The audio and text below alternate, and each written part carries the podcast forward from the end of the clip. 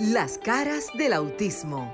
Auténticos, unidos, inigualables, sinceros, maravillosos y originales. Todas las facetas de un mundo diferente y especial en Las caras del autismo con Sofía La Chapelle por Sol, la más interactiva.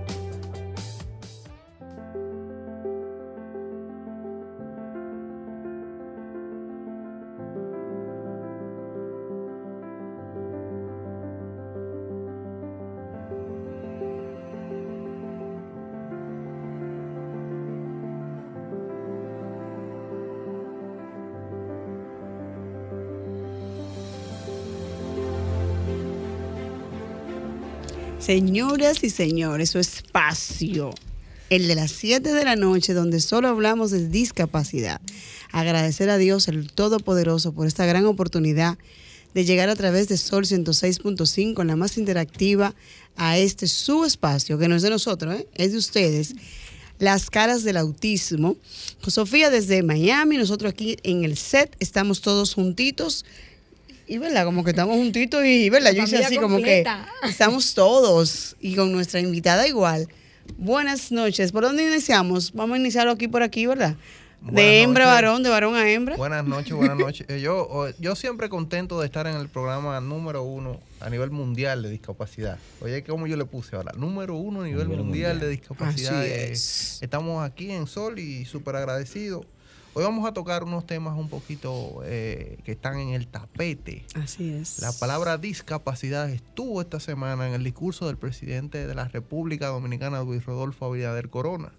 Y vamos a hablar un poquito de los programas que tiene el gobierno y de que si realmente esos programas han tocado a, la población de la discapacidad. Luis. Buenas noches, Luis Merán de este lado, recordándoles nuestras líneas telefónicas. Este es mi trabajo, parte de mi trabajo aquí en este programa, Las Caras del Autismo. Que ustedes estén conectados con nosotros a través del 809-540-1065 si están en República Dominicana y si están allí en los mares al 1-833-610-1065. Comuníquese con nosotros, plantee, eh, planteenos su situación y nosotros tenemos profesionales del área que van o que vamos a responder a sus interrogantes. Buenas noches. Cedemos la palabra a las mujeres. Bueno, señores, buenas noches. Cristina Mena con ustedes. Y nada, vamos a darle la vista desde el enfoque psicológico a esta disertación del señor presidente en materia de discapacidad e inclusión, que por primera vez en algún discurso presidencial se tocó este tópico. Creo que la noche de hoy promete. Muy buenas noches. Para mí constituye un gran honor estar rodeado de personalidades de las dimensiones como lo que componen este gran espacio, como dicen todos, el único programa Las caras del autismo, que se refiere no solamente al autismo, sino a las distintas discapacidades y no obstante eso, con un trasfondo de la sensibilización humana, porque lo que más nos afecta a los humanos es esa área tan neurálgica, sensibilidad y la empatía, que son valores fundamentales en el ser humano. De verdad que felices de estar con ustedes y en breve tendremos las palabras también de nuestra querida directora, periodista de dimensión internacional, Sofía La Chapelle. Sí, que Sofía viene, viene internacional, Sofía. Ya yo tengo los presentes que, que viene con usted. deja eso, deja eso, una primicia. Sorpresa por ahí. Primicia. señores, como hemos dicho en el preámbulo, en la presentación de, de lo que ha sido hoy nuestro inicio del programa, esta semana se cumplió 179 aniversario, ¿verdad? De la Constitución de la, República, de la independencia de la República. y le tocó, por ende, al presidente hacer lo que es su rendición de cuentas. Y como hemos visto y hemos escuchado y hemos aplaudido, porque si bien es cierto que aún falta mucho camino por recorrer, no menos cierto es que es la primera vez, a menos que ustedes me corrijan, usted, señor eh, Magistrado. mamá magistrado. En, este y- gobierno, ¿eh? Primera en vez en esa- este sí, gobierno, claro, claro. En este, en- dentro de todo lo que es el- la rendición de cuentas. Y yo me pudiera atrever a decir que de manera expresa, aunque haya otro gobierno que se hayan dirigido al sector de la discapacidad, pero hubo un segmento de unos algunos 10 minutos que el señor presidente habló y se dirigió al sector, como quien dice, yo estoy aquí también para el sector de la discapacidad. Entonces, realmente, eh, desde mi enfoque, yo tengo mi crítica como madre, como profesional como comunicadora de, en esta área, de que si bien es cierto de que se nos ha tomado en cuenta y que bueno, yo entiendo que debemos aplaudirlo y debemos decir que sí, que estamos presentes para apoyar, desaprender de lo que hemos tenido y aportar, porque no solamente es recibir, también nosotros, nos- a nosotros nos toca como familia dar, como sociedad aportar a lo que es el sector de la comunidad de la discapacidad, independientemente del autismo, síndrome de Down, ceguera, parálisis, independientemente de, de la condición que nos toque vivir. Sin embargo, entiendo que esas políticas públicas deben ir enfocadas, como se dice en el algo popular, a no que tú me des el pescado, sino que tú me enseñes a pescar.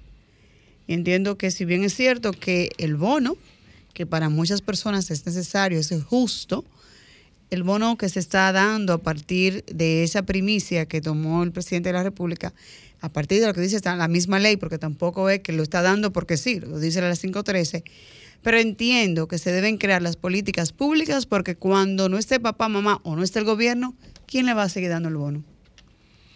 Esa es una pregunta muy común en la comunidad.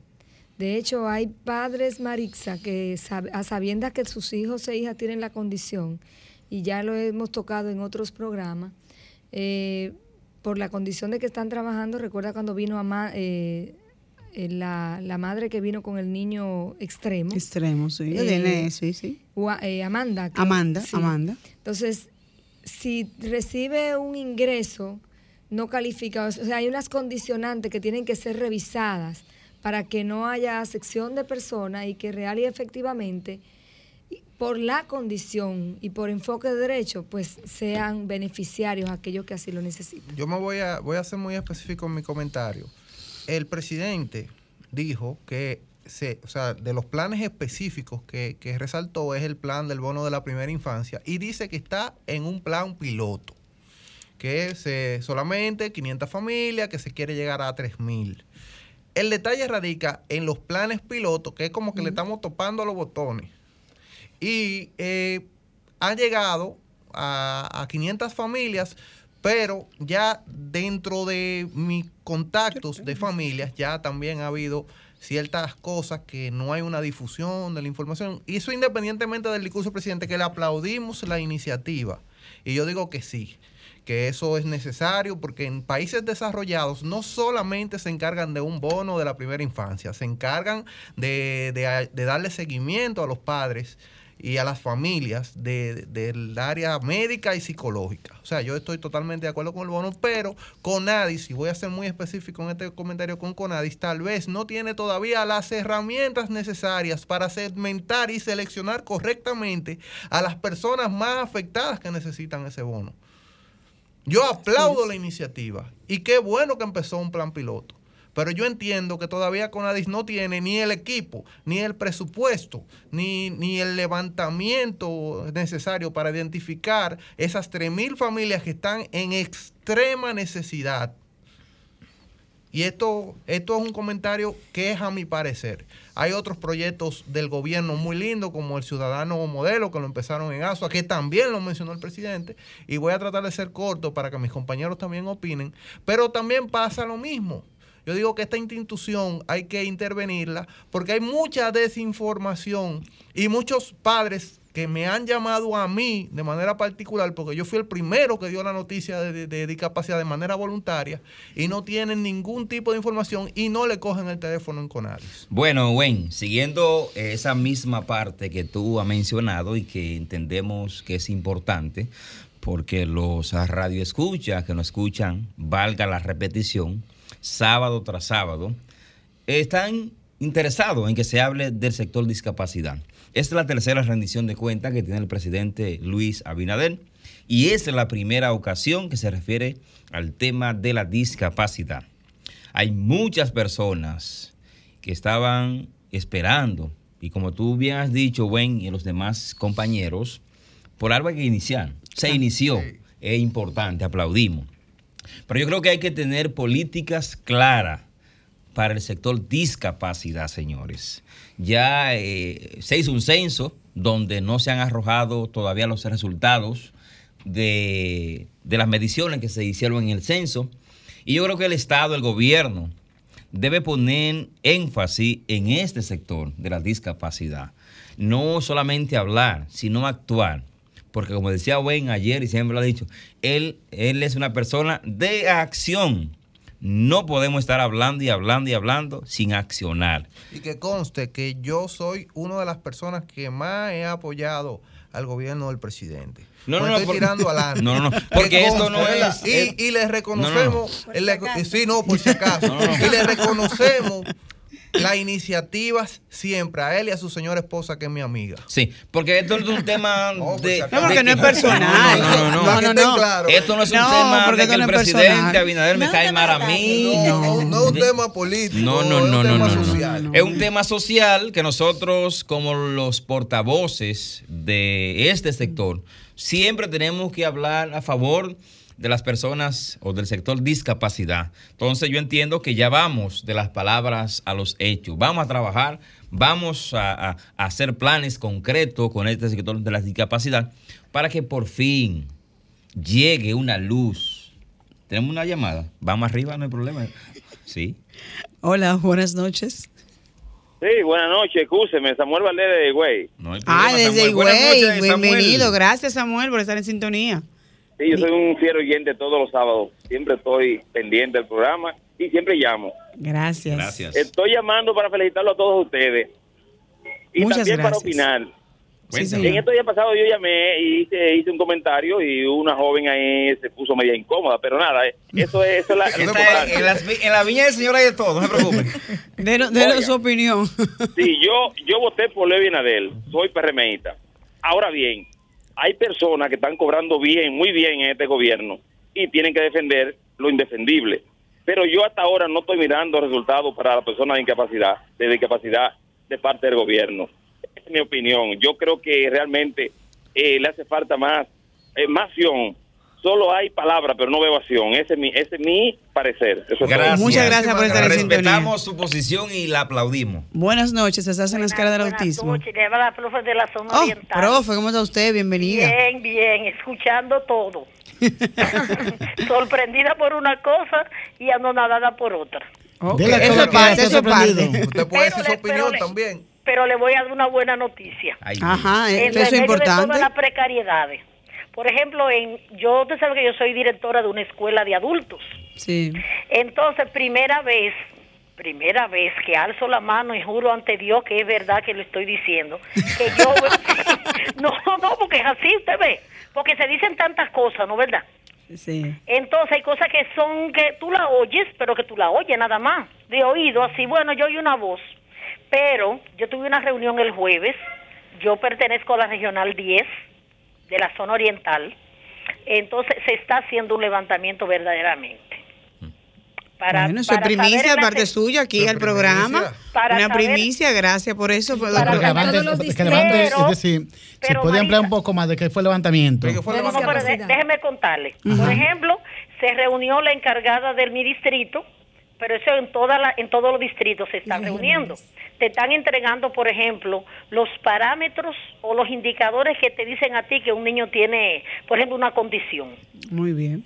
Pero, ojo, si en los centros, como yo le decía a la señora, si en los centros no hay orientadores y no hay psicólogos, yo todo le voy a poner que no.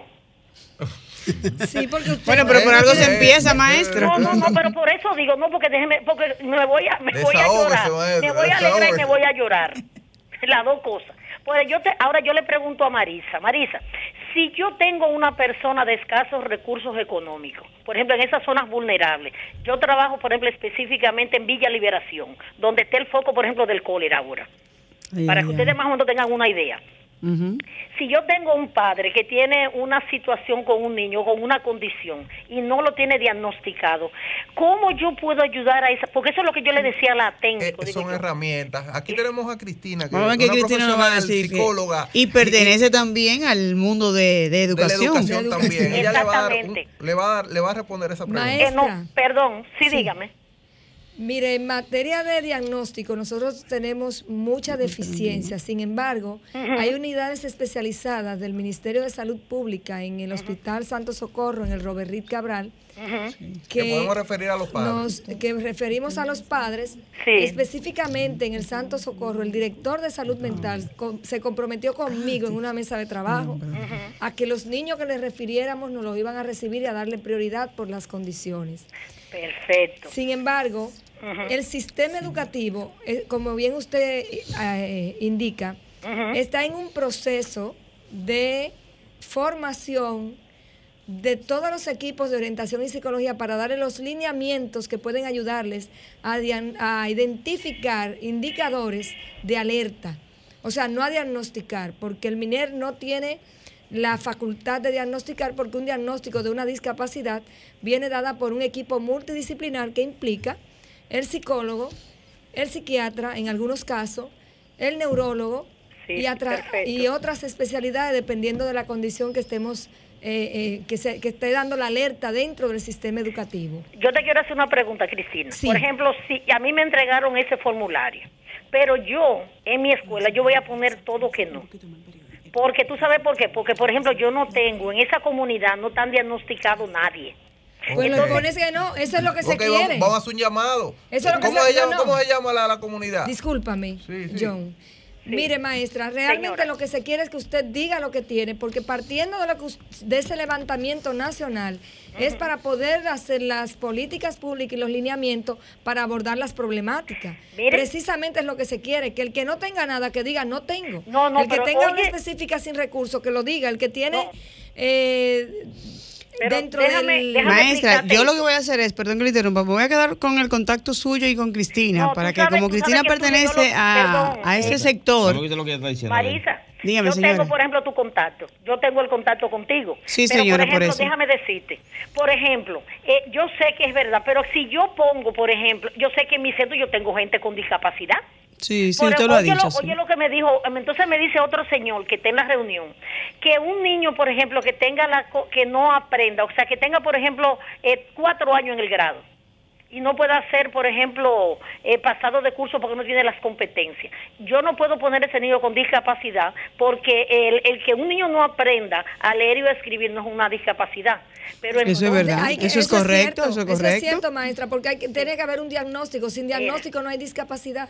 Eh, no, entonces yo en mi escuela no hay ninguno con discapacidad porque yo no tengo ningún diagnóstico. no Maestra, tengo. pues nosotros vamos a hacer lo siguiente, vamos a ponernos en contacto. Ponernos. Vamos a detrás- poner en contacto, yo lo voy a poner en contacto. cualquier asesoría, le Sí. vamos a pasar a una profesional en el área. oye, Ah, pues, no, no, no, perfecto, Y, no disculpe. Exacto, No, maestra, no, usted, no, sí, usted usted me escribe Un abrazo. y yo le pongo en contacto Marisa, con Cristina y avanzamos. Marisa sabe que yo he peleado mucho por esta situación. No, y eso me es he quejado. verdad, eso es verdad, es cierto. Quiero recordarle, Gracias, señores, maestra. Sí, Quiero recordarle.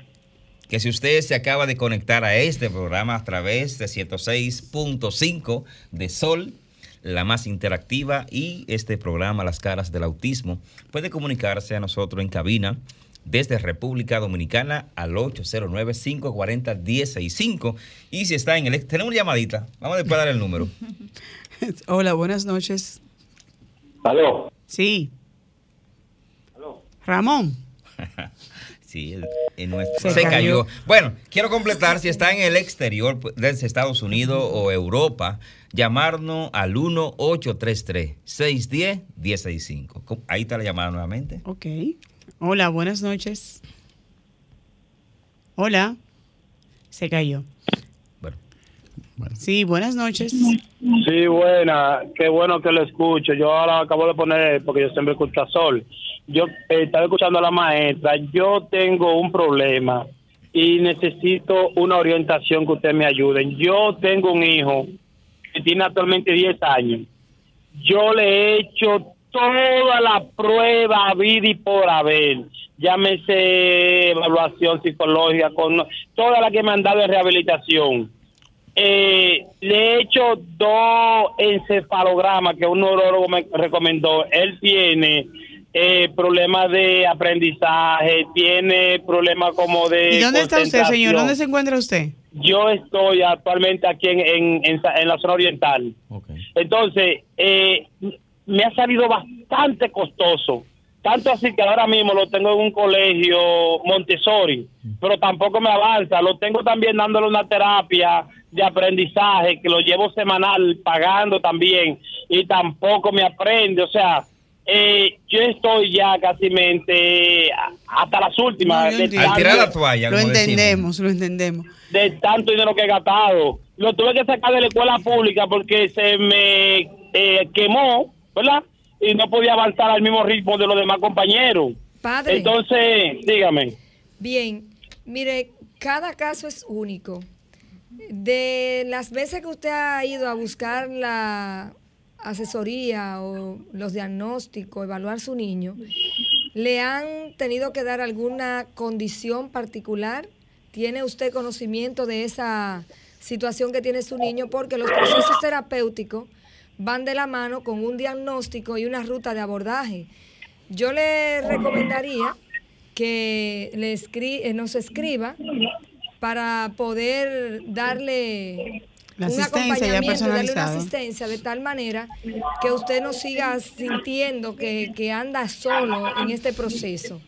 No, es que lo veo un poco eh, en mi condición, lo veo un poco inquieto. las redes sociales Fundación Familia Escogida y escríbanos por vía las redes sociales para ver cómo le podemos ayudar. Está un poco inquieto. y lo yo tengo, toda, yo tengo toda la evaluación y Sí, ahí mire, toda la que me han dado, yo le voy- eh, yo le- la rehabilitación. Padre. Eh, dígame, los neurólogos le voy a- cuestan tres mil pesos por consulta, por Padre. consulta. Dígame. Eh, le voy a preguntar algo que a mí me preguntaron y yo me fui en lágrimas porque yo soy padre igual que usted. ¿Cómo se siente usted? agobiado. Exacto. Totalmente. Ahora, mismo, ahora mismo necesitamos que usted esté bien. Y Cristina le está dando el contacto porque necesitamos hablar con usted. Pero con usted. Sí. Ok, ¿cómo Cristina, yo puedo repite, ¿dónde comunicarme? te puede buscar? Fundación Familia Escogida. Fundación Familia En Escogida. el Instagram. En el Instagram y en el Facebook. Usted lo escribe por cualquier vía y por ahí le respondemos. Ok, Tenemos- pues. Gracias por estar en Gracias. sintonía. Vamos a darle paso a esta llamadita para darle entrada ya a nuestra invitada en el día de hoy. Hola, buenas noches. Buenas noches, saludos. Saludo. Interesantísimo hoy el tema que estamos tratando. Miren, yo entiendo mucho a la profesora. Yo soy presidenta de una escuela durante varios años de la Sociedad de Padres y yo he abogado para que en las escuelas donde no haya o no exista el departamento de orientación y psicología que nos ayude al personal, que ayude al personal docente a determinar si un niño que está teniendo cierto comportamiento eh, tiene alguna deficiencia o incapacidad para poder llevar el mismo ritmo de los demás, sea cual sea, a veces no es, puede ser hasta asuntos personales en la casa, porque muchas cosas alteran al niño.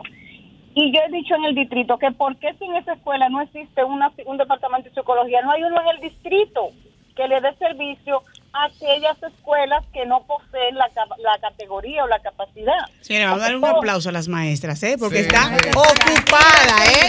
Y preocupada por sus Yo, alumnos. déjame, Dios puedo apoyar En ahí. el distrito, dos o tres, que bastantes psicólogas están solicitando plaza.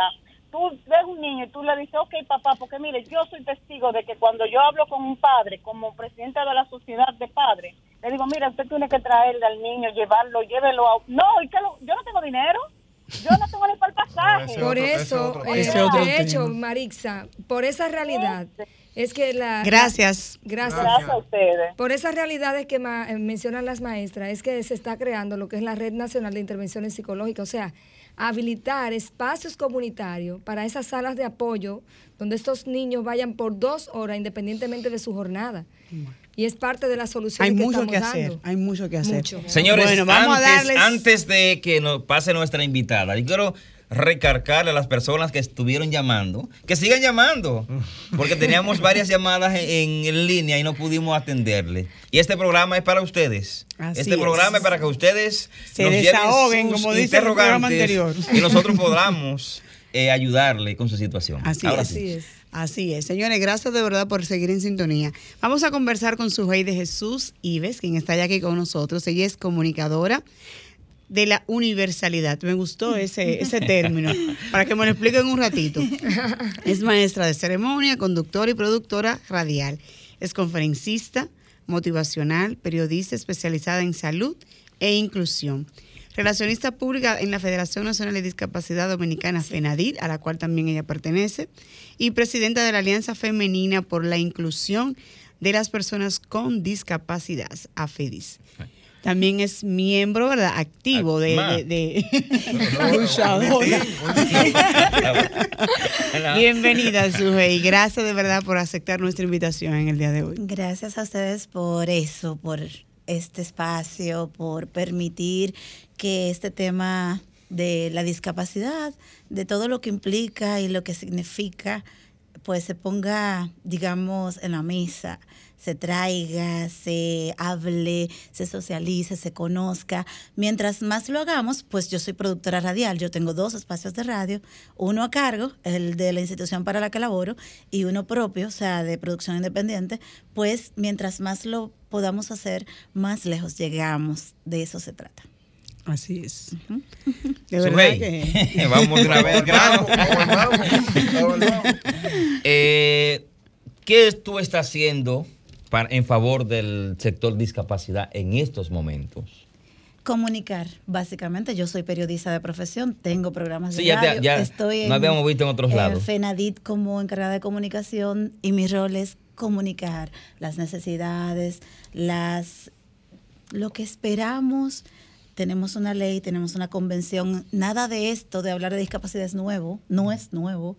No es algo que deberíamos de sorprendernos porque se mencione, porque tenemos eh, ya muchos años, gracias a Dios, con una ley en cuanto a lo nacional. Y tenemos una convención que es algo que toma el rango de constitución, que debería de respetarse más.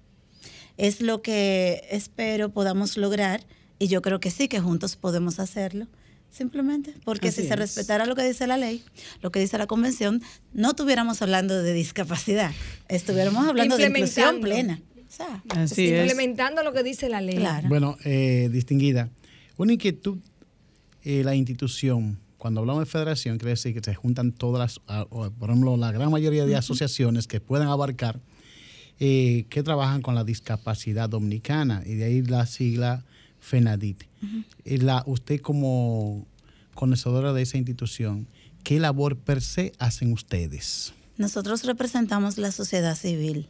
Aquí en el país está CONADIS, el Consejo Nacional de Discapacidad Dominicana, que es la parte del gobierno, la parte, la voz cantante en cuanto a lo que es regular el tema, lo que es eh, esa, esa cara y esa, eh, vamos a decir, ese, esa coordinación, ¿verdad?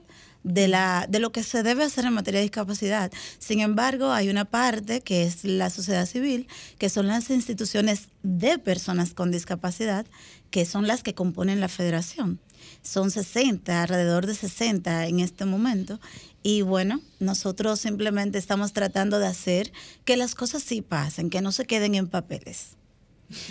ya estamos verdaderamente cansados de que sean papeles nada más. Recuérdense que hay letras muertas que hay que hacerlas que vivan y es mediante la actuación.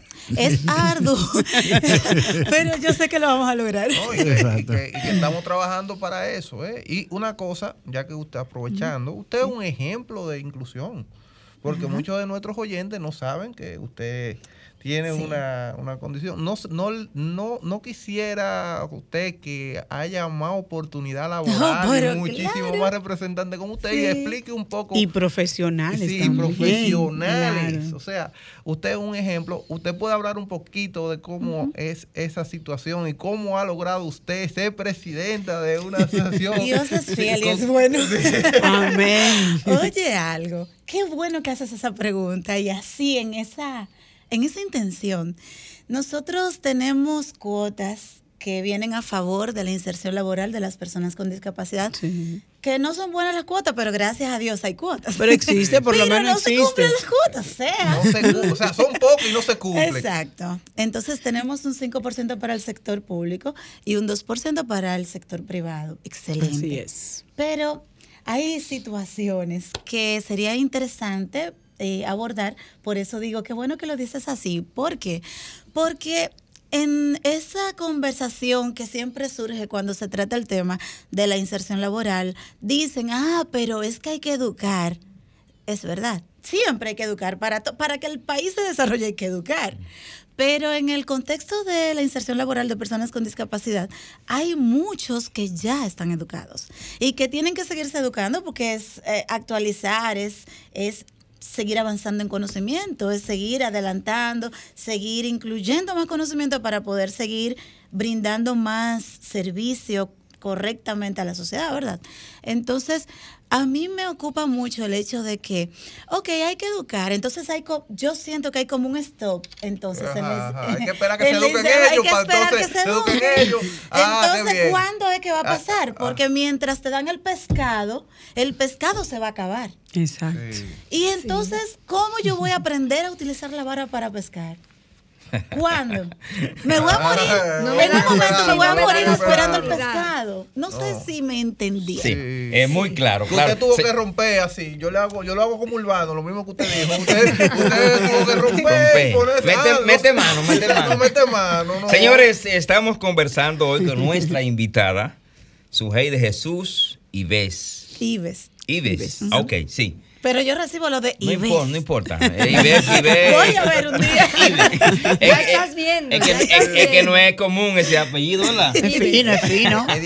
Quiero recordarles si quieren hacerle algunas preguntas tanto a nuestra invitada como al panel de este programa Las Caras del Autismo, pueden hacerlo a través de nuestras líneas telefónicas. República Dominicana 809-540-165. Desde el exterior 1833-610-165. Estamos en las caras del autismo por sol. 106.5, la más interactiva. De una ahí. vez, de una llamadita. No, la- esta- la gente Hola, buenas noches. Sí, buenas noches. La cara del autismo. Así Sí. es. Sí, gente bonita, gente buena. Ramón de San Cristóbal. Ramón, sí, Ramón es nuestro. Adelante, Ramón. Sí, estaba desconectado, asunto de trabajo. se Usted tiene una silla ¿Cómo aquí. está, cómo está Sofía? Ramón, ya. ¿Cómo está Sofía? Que no la siento, no se oye.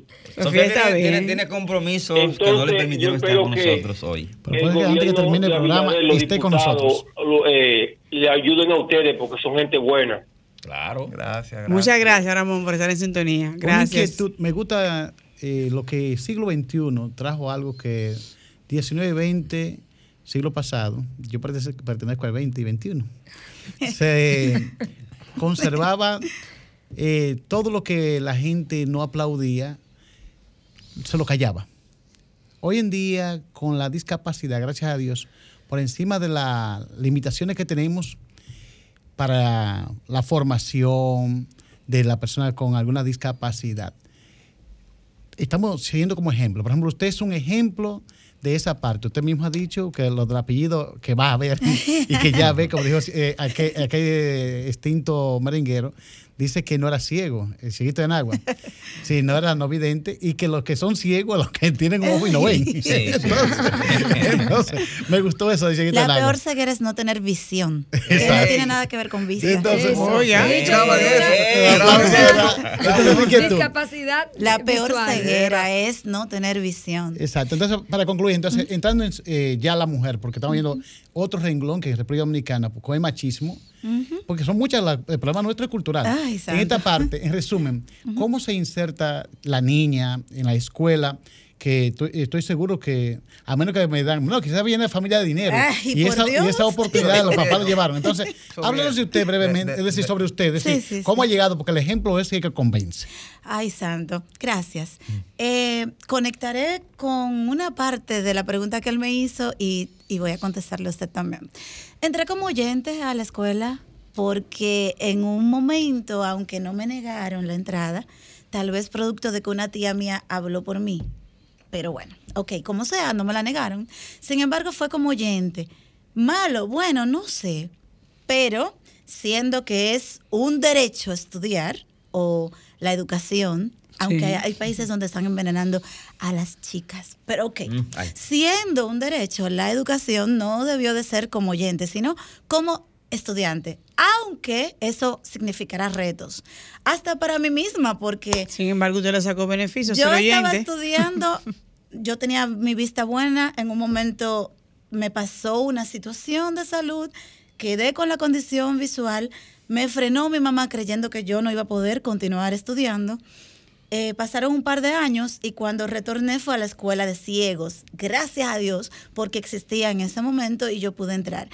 Mami no quería llevarme, ella creía que yo me iba a deprimir. Y yo, ay, mami, sí, porque yo quería estudiar, yo quería estudiar. Y no podía estudiar. Y yo, ay, mami, por favor, llévame este. Si me siento mal, te lo voy a decir. ¿Quién se sintió mal? No fui yo. Yo me sentí feliz y comencé Integrada. a hacer amistades de una vez. Quería estudiar y lo logré. Bueno, me quedé ahí cuando pasé a la escuela común. Eso sucedió, fue como oyente. Pero todo salió muy bien, tan bien que obtuve el premio de la promoción, discursé en el Palacio Presidencial en el último cuatrenio de Leonel Fernández. Me permitieron hacer el discurso porque yo iba en doble condición de meritoria por mi Politécnico y por joven con discapacidad. El presidente Leonel Fernández, Fernández en ese momento me invitó a conocer a todos los que le acompañaban en el acto, en lugar de simplemente despedirme ya. eh, le impactó. ejemplo. Eso me in- como influyó para yo ejemplo, estudiar comunicación. Eh, Ese eh, impacto ese impacto. O sea que eh, una condición no, no te limita. Una condición no te limita. Porque yo, siempre he dicho que dentro de la DIS, dentro de la DIS hay mucha capacidad. Sí, así es. Y yo voy a aprovechar a empezar nuestro segmento, Franklin. Tú- Yo tengo un segmento aquí. Yo, yo vengo aquí por un segmento, yo vengo a hablar. Sí, eh, y el, el mes de marzo es el mes del síndrome de Down. El 21 de marzo se celebra el Día Mundial de Síndrome de Sí. Down. Todos me conocen por autismo, porque tengo una niña con autismo, pero hay que prestar el talento. Señores, no o sea, mezquinos. señores, hay, hay- Hay que ser modesto. Hay que prestar el talento. modesto. Y, Wow. Claro. Entonces, vamos este mes completo a hacer algunos contenidos de sensibilización del síndrome de Down. Así Mi- que Mi canción, suéltala, mi, mi canción.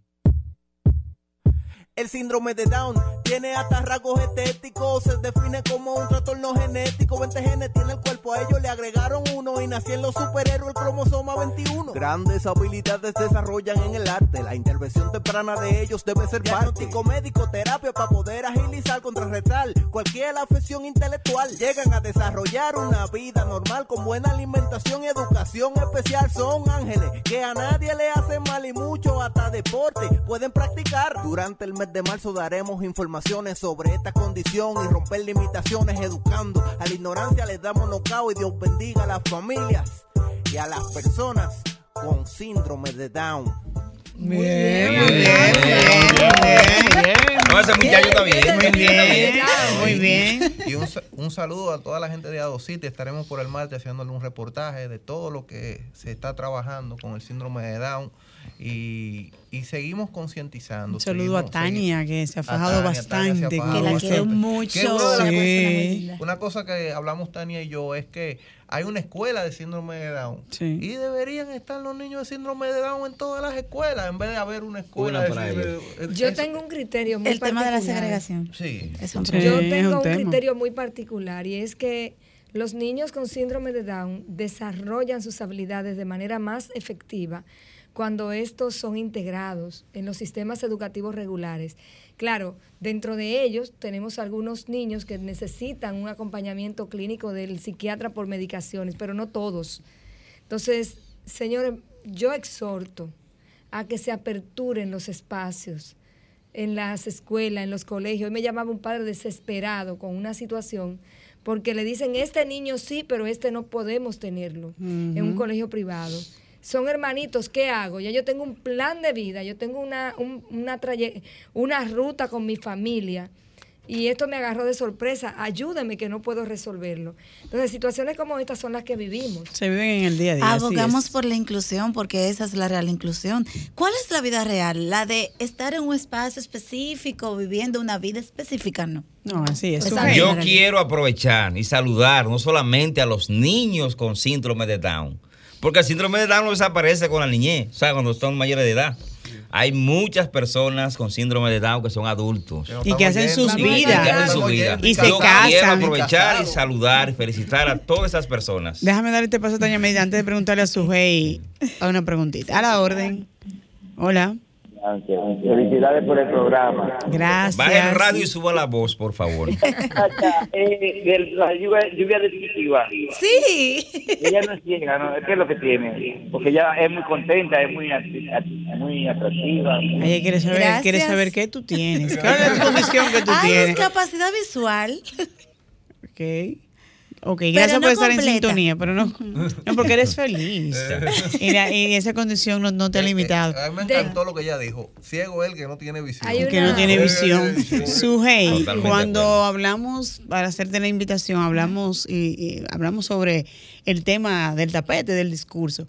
¿Qué tal le pareció a ustedes desde el sector de ustedes, eh, Fenadí, ustedes o como persona, tú cómo recibiste esas palabras de aliento y de compromiso? Porque de una manera u otra el, el presidente hizo un compromiso de decir, estamos en un plan piloto, nos falta mucho, así que esto es lo que hay por el momento. Esa parte es la que no me gusta, en Ah, lo personal. No podemos hablar de un plan piloto, de una intención, de una promesa, porque no es nuevo. Tenemos convención, tenemos ley, tenemos otras leyes también que tenemos una vida que es real. Aprovechando. Y necesidades. Ley de autismo, por favor, la segunda vista pública, ya, por favor, la necesitamos. Gracias. Entonces, en ese sentido, esa parte no me gusta, pero sí valoro personalmente, institucionalmente, por FENADIT, por AFEDIS, claro que sí, como profesional insertada, profesional con discapacidad en este caso, ¿verdad? Sí, sí, sí, claro. Valoro que haya sido tomado en cuenta el tema a nivel de discurso, pero que vaya más allá del discurso, es lo que esperamos. Es lo que necesitamos. Necesitamos. Más que esperamos, porque tampoco se espera, es que queremos, es que es necesario. Y por parte de FENADIT, recuerdo que tenemos una solicitud pendiente, señor presidente, por favor, por favor. Así que apro- aprovecho por aquí, dígale. Aprovecho, claro que sí, porque solicitamos un encuentro y no sea logrado. Materializados. sí. Bueno, tú encuentro sabes que tiene una agenda muy apretada. Del sector, porque representamos Pero debe ser el sector, exactamente, sector. con el sector. FENADIT, o sea, FENADIT es aproximadamente 60 instituciones de las distintas discapacidades. Sí. Y verdaderamente abogamos por la inclusión. Tenemos que integrarnos e incluirnos en la educación y en la vida real. Así es. Pero cada uno tiene una particularidad. Así Una pregunta, ¿ustedes tienen estadísticas? Perdón que le Ah, interrumpa. Hola, buenas noches, perdón. Hola, buenas noches. Sí, buenas noches. Buenas. Bueno, lo que Aló, habla. buena. ¿Sí? Sí, yo no sé por cómo es que ahora hay tantos niños con síndrome de Down, porque mi mamá duró siendo profesora 33 años, mi esposa duró siendo profesora 13 años, del 75 hasta el 88. Y yo veía que todos los niños estudiaban en el mismo curso. Claro, no todos van a pasar con la misma nota, Sí, sí, porque claro. hay unos que se van más adelante, otros se van más atrasados. Inclusive mamá alfabetizó a una niña que era muda, tenía problemas para hablar y mamá le enseñó a hablar. Y esa niña era una estrella en el curso. Yo no sé por qué tiene que haber discriminación con los niños en las aulas. Yo mismo fui maestro del sector privado durante 23 años y yo nunca encontré niños con, e- con ese problema de con el síndrome de Down. Dije que este no puede estudiar, que este sí, que este sí sabe. No todos los niños van a estudiar, van a aprender al mismo ritmo. No todos van a, se van a alfabetizar al mismo ritmo. Así es. Sino que unos se van, se van adelante y otros se van detrás. No todos van a pasar con la misma nota. Tienes razón. Gracias por estar en sintonía y por acompañarnos. Gracias. Una, una cosa que había, una cosa que había antes eran maestros. Sí. Antes el hijo, y yo duré 20 años y mi mamá duró 40. Ahora son Ah, eh, profesores. Ahora son profesores. Facilitadores. No, no quiero, no quiero, no quiero Cuidado con el maestro No aquí. quiero generalizar. la con todo. generalidad, ¿no? John, tenemos que hacer había- un programa antes había maestros. exclusivo para eso. Antes había maestros. Porque hay mucha tela donde cortar. Sí. que si Exacto. tenemos Y- maestros o profesores. Y otra cosa también es que la población a nivel mundial ha aumentado. Eso hace que como aumenta la población, en una aula usted se encontraba 20 alumnos, ahora fácilmente usted se encuentra 50 en una aula.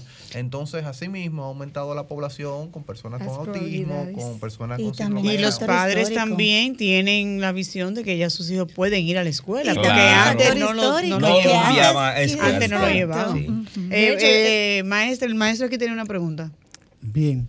Me De quedaba- maestra a maestro. Eh, lo de Luis, eso es un tema aparte. vamos a- le voy a decir a Luis eh, brevemente, si entra en discusión. El problema es que antes existían limitaciones reales.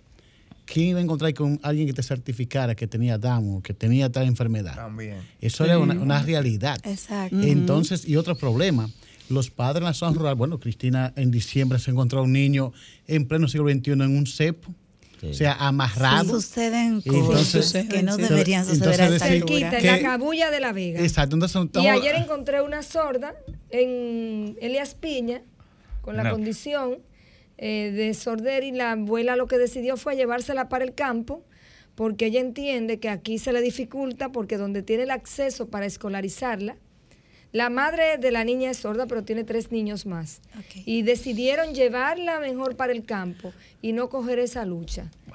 Entonces, mientras tengamos ese criterio y no exista la posibilidad de que se eduque a la familia que cuando existe una discapacidad, en lugar de esconder mi condición, sino demandar mi derecho, hasta ahí estaremos luchando con esto. Así es. Bueno, nos quedamos con lo cultural. Entonces pasemos lo que es realidad. Las estadísticas, aunque a nivel estadístico se miente, de eso sabemos, pero realmente lo que nos ayuda a liberarnos es la estadística. Por casualidad, su institución, que al tener más de 60 asociaciones a nivel nacional, No tiene tenemos a- estadística, nadie. Conadis no tiene. El gobierno no tiene. Nadie. Nadie. entonces hay- Lamentablemente, porque la política pública, entonces, ¿cómo se...? Y, pero- y la otra pregunta, por ejemplo, yo- en este programa solicitamos repetitivamente Ujú. que aprovechemos ese censo para tener estadísticas. pero yo Pero es que hay, participé pre- en es el que hay censo. preguntas que no estaban asociadas a el la censo, a mí pre- perdón, yo participé en el Pero lo censo este pedimos, año. ¿eh? Déjeme coger esta llamadita. Y Ay, perdón. Buenas Hola, noches. buenas noches. Buenas noches. ¿Sí? ¿Su nombre de dónde nos llama? Eh, le habla Sally Liriano, pero a mí me, me dieron este número para que llamara. Ajá. Eh, a ver lo más pronto me pueden hacer una cita, porque yo fui operada el jueves antepasado, hace nueve días, y después de ahí no he servido del estómago. No tolero nada, supuestamente Eric la vesícula, supuestamente gastritis, pero yo ok. quisiera- Este es el programa Las Caras del Autismo. Tal vez le dieron el número equivocado, pero llame, vuelve y verifique Exacto. si fue equivocado. Gracias. Buenas noches. Buenas noches. ¿Sí? Sí, sí, estoy escuchando el programa. Sí, Hello. soporte. No, solamente quería decirle que ustedes son unos padres ejemplares. Ay, gracias. sobre todo el joven que hace rap. Que tiene mucho- Ese muchacho es bueno. No, no No, mire, ya, ya estoy chocando en el techo. Tiene mucho talento y eso se respeta. Yo pienso que, que ustedes pueden aportar mucho más y yo lo sé que lo van a hacer. Yo tengo un, pre- un presentimiento y es que yo pienso que el, el gobierno generalmente, porque es el que puede con todo, debería facilitarle a los niños con Down o con otro tipo de síntomas entradas gratis a espectáculos, a lugares de arte. ¿Usted me entiende? Facilidades de transporte.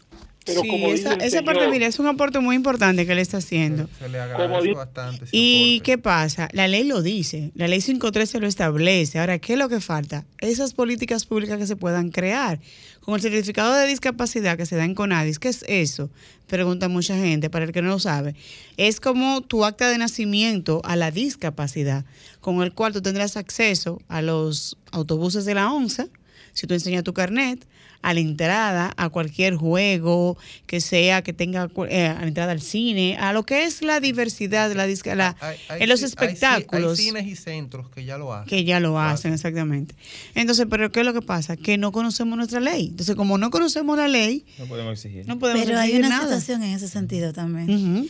Es que hay discapacidades que se reconocen como tal, hay otras que se niegan que no se reconocen por la persona que la tiene, ¿verdad? Sí, y hay no otras que no se han registrado simplemente, pero son, existen. Existen, claro y sí. ciertamente el certificado puede ser algo muy bueno que todavía está en pañales aquí. Claro, claro, nos falta mucho. Nos falta mucho Entonces porque... es otra vez, otra vez menciono, tenemos que vivir la vida hoy y ahora, la vida real, pero desde ya, no para cuando el certificado lo tengamos todos o cuando... No a futuro, es ahora. No, es el hoy. Es el hoy como tal debemos vivir. Usted tiene una preguntita que se nos está acabando el tiempo. Bueno, lo más importante en esto es llevar esta campaña de concienciación y qué mejor que aprovechar los últimos minutos que usted haga la exhortación final. ¿Qué debemos de hacer ante tanto vacío? Porque tenemos un marco legal, tenemos convenciones internacionales. Entonces la hemos llamado letras muertas. ¿Cómo Tenemos le damos, que accionar ¿cómo todos. da- le damos vida a esas letras muertas? Totalmente de acuerdo. La ciudadanía, la ciudadanía, no esperar que el gobierno haga, tiene, debe, porque bueno, es gobierno, tiene recursos, tendrá un plan, debe, pero no esperar que, porque podríamos quedarnos esperando, sino que cada uno, así, lo que estamos haciendo aquí hoy y ahora, en este momento, pero en nuestra casa, desde adentro de la casa, en el vecindario, en el sector, en la escuela, o sea, ver más allá de nuestras narices, porque a veces, bueno, le está pasando algo al compañero, al vecino, en otra casa, no es en mi casa. Pero a mí no me afecta porque no es mi Ajá, casa. No, al compañero de trabajo lo sí. sacaron con discapacidad. ¿Por qué? ¿Qué pasó? O sea, no sé cómo reaccionar. Reaccionar lo que no pasó con Esmeralda, el caso de la chica Esmeralda. que no reaccionó que- nadie, yo no entiendo. Nadie tiene una menstruación a ese nivel. Nunca yo he sabido eso. ¿Ustedes sí? No. No, ¿verdad? Entonces algo raro había y nadie reaccionó. Bueno, nos toca Bien. entonces ponernos en los zapatos de esas personas que viven. En el caso nuestro, por lo menos nosotros tres, también sabemos lo que es la discapacidad directa, porque nosotros tenemos cada uno hijo con la condición. El doctor le ha tocado sentirlo porque está aquí con nosotros, o me equivoco. ¿Y algún familiar No, cercano? Tengo parientes cercanos y también, y también hay una situación donde haya condición humana. Me he preparado con la sensibilidad racional ¿Qué es lo que para falta? aportar a esta sociedad. Y todas las leyes del mundo. Y Cristina, y Cristina que por default tiene que vivirlo porque trabaja Bueno, en yo el les voy a sector. decir algo. Cuando escuchaba a nuestra invitada decir que hiciéramos algo y reaccionáramos, precisamente eso es lo que yo estoy haciendo. He ido a algunos lugares donde me dicen, pero usted está tomando atribuciones que son del Estado. Algunos directores de distrito me han dicho literalmente y otros me reciben con las puertas abiertas. Y yo le digo, es que mientras el Estado toma decisión, yo he decidido que con la basura, el aceite quemado de la casa, el cartón viejo, yo voy a buscar los recursos necesarios para que la verdadera inclusión llegue a los colegios privados que no tienen el acceso a las salas de apoyo que tiene el, el Ministerio de Educación. o sea, las terapias que se están dando, por ejemplo, en el psicopedagógico El Café, se la dan a los niños del sector público, pero nosotros tenemos niños que están en el sector privado y los padres que me escuchan lo saben que le- el acceso a esas terapias gratuitas no puede porque son exclusivas, porque no hay cama para tanta gente. Y que si papá puede pagar un colegio, pero lo paga porque no tiene dónde llevar a su niño con la discapacidad. Entonces, el llamado siempre será el voluntariado por parte de la familia, El activismo. el activismo El por parte de la sociedad y que el Estado entonces escuche, vea y asuma políticas públicas en pos de la discapacidad. Bueno, ya Frank que parece un policía. Ya dice lo siguiente para concluir. Eh, lo dejo con la frase de mi querida directora, Sofía. Padre que tiene hijo con discapacidad, hazte maestro de tu propio hijo. Sí. Cuesta mucho, pero hay que intentarlo. Yo quiero dejar esto eh, plasmado y quiero este corte. El 22 de abril, señores, en Echao Bar de Agora Mall, viene mi primer concierto. Ay. Un Primera fila, ya estaremos. 22 de abril, un concierto por el autismo eh, a beneficio de la Fundación CIADIF. Pero luego de este concierto, tres meses después, estaremos haciéndolo por otra fundación. Cada tres o cuatro meses estaré haciendo conciertos benéficos a favor de Me fundaciones. propongo como tu maestra de ceremonias. Ay, Muy bueno, 22 de abril. Articulando los lazos. 22 de abril Agoramol, Chao Bar de Agoramol, un concierto por el autismo, John Wayne RD. Todos conocen mi trabajo. Excelente, yo. Señores, gracias de verdad. Hasta el próximo sábado, Dios mediante. Mantente conectado a nuestro programa en las redes sociales. Búscanos y síguenos en Facebook, Instagram y YouTube como Sofía La Chapelle TV. Las caras del autismo por Sol, la más interactiva.